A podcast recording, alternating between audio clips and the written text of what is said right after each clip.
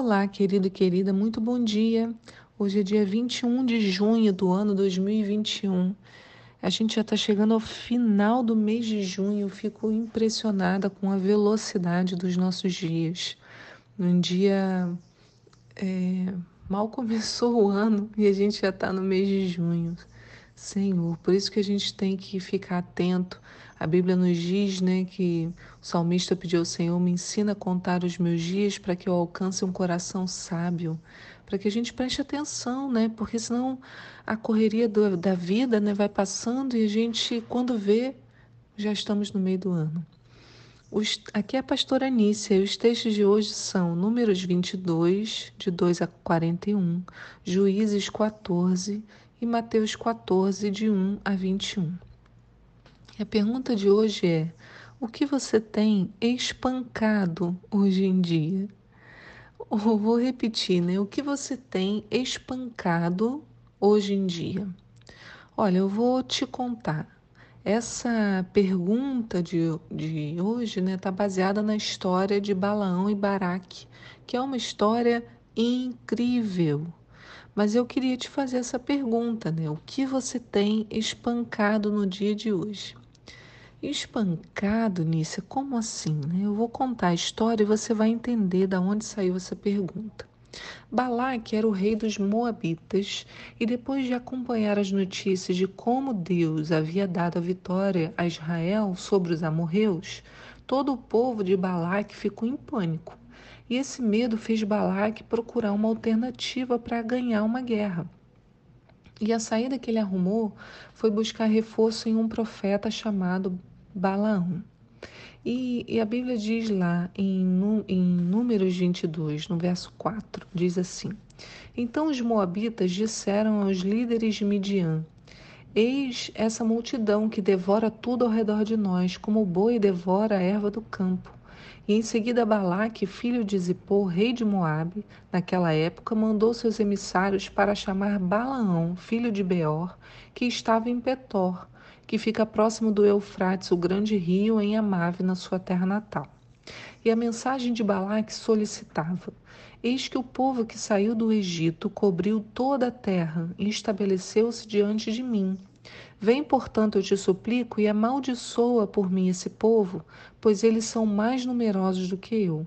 Assim poderemos derrotá-los e expulsá-los da terra. Porquanto eu o sei muito bem, Aquele que tu abençoas é abençoado, mas aquele que tu amaldiçoas fica amaldiçoado. Veja que essa fala de Balaque é o princípio que sustenta o pensamento antissemita. Né? Tudo que Israel havia conquistado nesse momento era sobre aquelas cidades pelas quais eles quiseram passar de forma pacífica e não puderam. Então, sempre Moisés mandava uma mensagem: Olha, me deixa passar pelo seu campo, eu não vou consumir nada, mas ainda que eu consuma, eu vou pagar todas as coisas. E o, os povos, por onde ele fez esse pedido, os povos não aceitaram, ainda saíram ao ataque contra Israel. E quando Israel ganhava guerra, tomava o território. Né? Então era por isso que eles tomavam, eles não tinham interesse em, naqueles, naquele território específico. Os emissários, então, né, enviados por Balaque, foram até Balaão com a mensagem do rei. Lá comunicaram a ele tudo o que estava acontecendo, diz no verso 7. Os anciãos de Moabe e os de Midian partiram, levando consigo a quantia necessária para pagar os augúrios e as maldições. Então, eles foram com grana para pagar o, o profeta. Assim que chegaram, comunicaram a Balaão o que Balaque havia pedido e instruiu-os Balaão. Fica aqui essa noite, ficai aqui essa noite e eu vos trarei a resposta que o Eterno me der. E os príncipes de Moabe permaneceram com ele. Eis que veio Deus a Balaão e lhe indagou: Quem são esses homens que estão contigo? E Balaão respondeu para Deus: Balaque, filho de Zippor, rei de Moabe, enviou-me essa mensagem.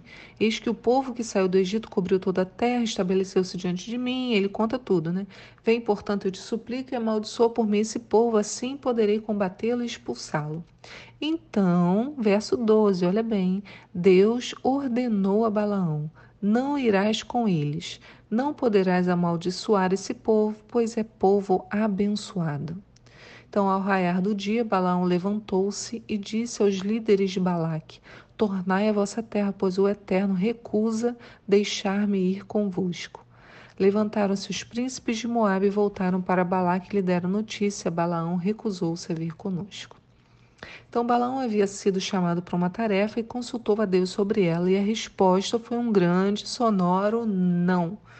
Não havia dúvidas quanto isso, nós, nós lemos aqui no texto, né?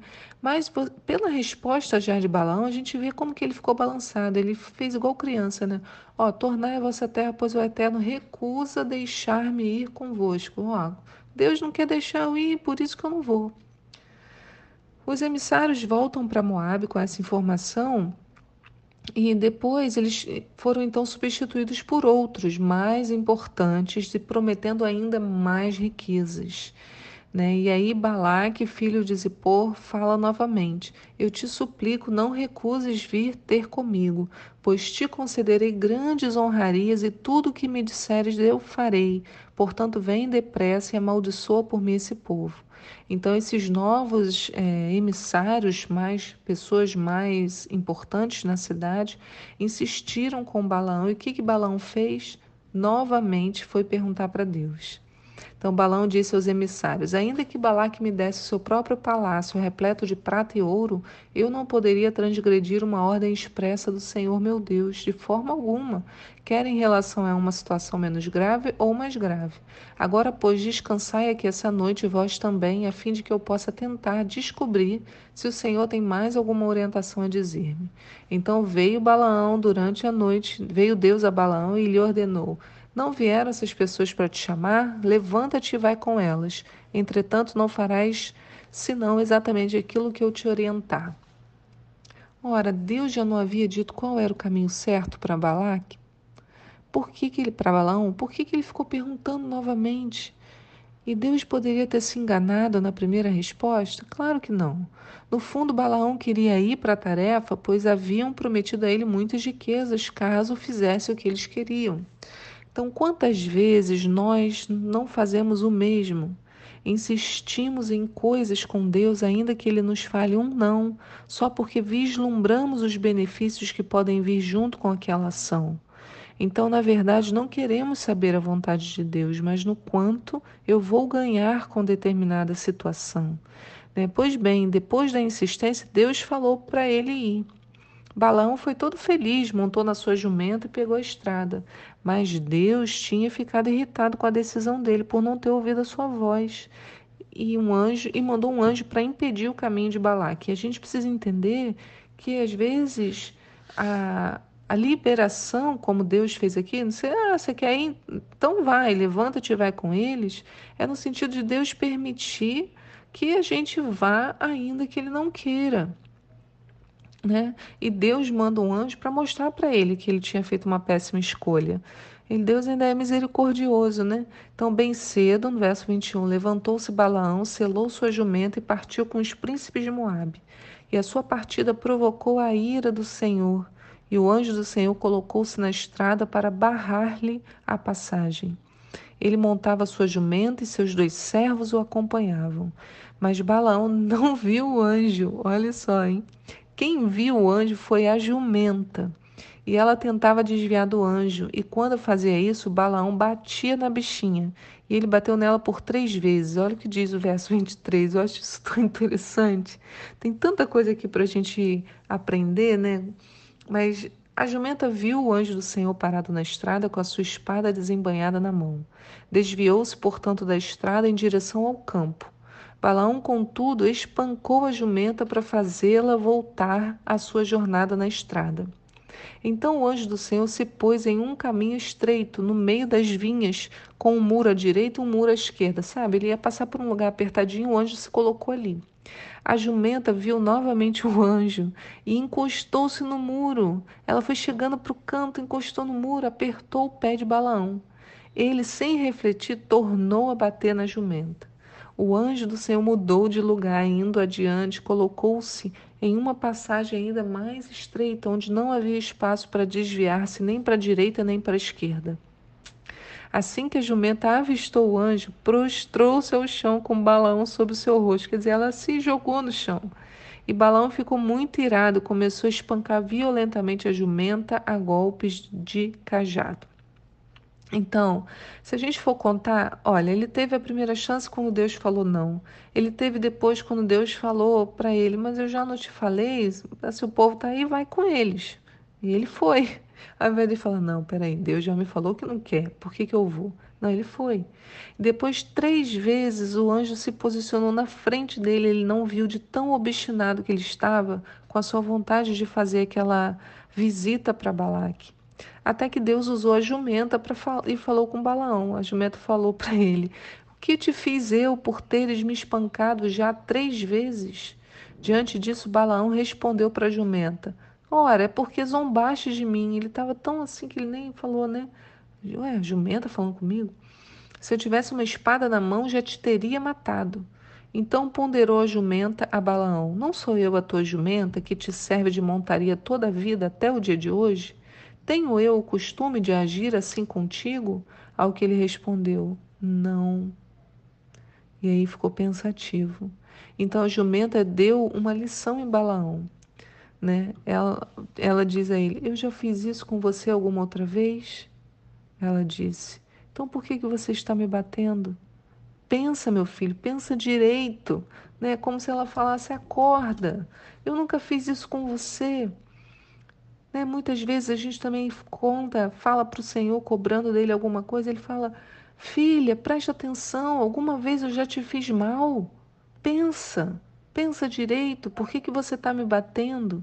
Então Deus permitiu que Balaão visse as coisas como de fato elas eram. E diz no verso 20, é, no verso 32, e ele pôde contemplar o anjo do Senhor posicionado no caminho, empunhando a sua espada. Olha o que a jumenta estava vendo, e Balaão não. Então Balaão inclinou sua cabeça e prostrou-se com o rosto rente ao chão e questionou o anjo do Senhor: Por que espancaste assim tua jumenta já por três vezes? Ele faz a mesma pergunta, né? A mesma pergunta do nosso devocional: O que que você anda espancando por aí? Sou eu que vim barrar-te a passagem, pois com minha presença não podes seguir a tua jornada. A jumenta avistou-me e, por causa da minha presença, procurou mudar sua trajetória por três vezes. De fato, foi bom para ti que ela se desviasse, pois senão eu mesmo já o teria matado. A ela, todavia, eu teria poupado a vida. Veja o que o anjo disse, né? Foi bom para ti que ela se desviasse, senão você teria morrido. Foi bom para ti que ela tivesse te feito mal, aquela situação acontecesse, seu pé imprensado, você caindo sobre o dorso, né? Sabe, querido, qual é o jumento na sua vida, né? Qual é a situação que está acontecendo para que você mude de direção, mas você não está vendo nada? Às vezes a vida está te encaminhando para uma determinada direção e você só está reclamando, fica insistindo em um caminho que não é o melhor para você. E no lugar de se corrigir, você está espancando a situação. Talvez o seu chefe, talvez um, uma situação na sua família talvez uma questão até de saúde e que você está revoltado com Deus, espancando, no lugar de olhar e ver que tem um anjo coordenando todas as coisas, né? Fica insistindo em um caminho que não é o melhor. Bater na jumenta às vezes é mais fácil do que obedecer ao que Deus de fato quer para sua vida. A jumenta pode ser alguém te alertando, pode ser uma correção, pode ser até alguém que você julga ser um inimigo. Pense nisso, peça ao Senhor o discernimento. Em muitos casos, o problema não é a situação que você está enfrentando, o problema é você que não está vendo o que o Senhor está fazendo. Que o Senhor te abençoe no dia de hoje e que essa palavra te traga uma reflexão sobre as coisas que estão acontecendo.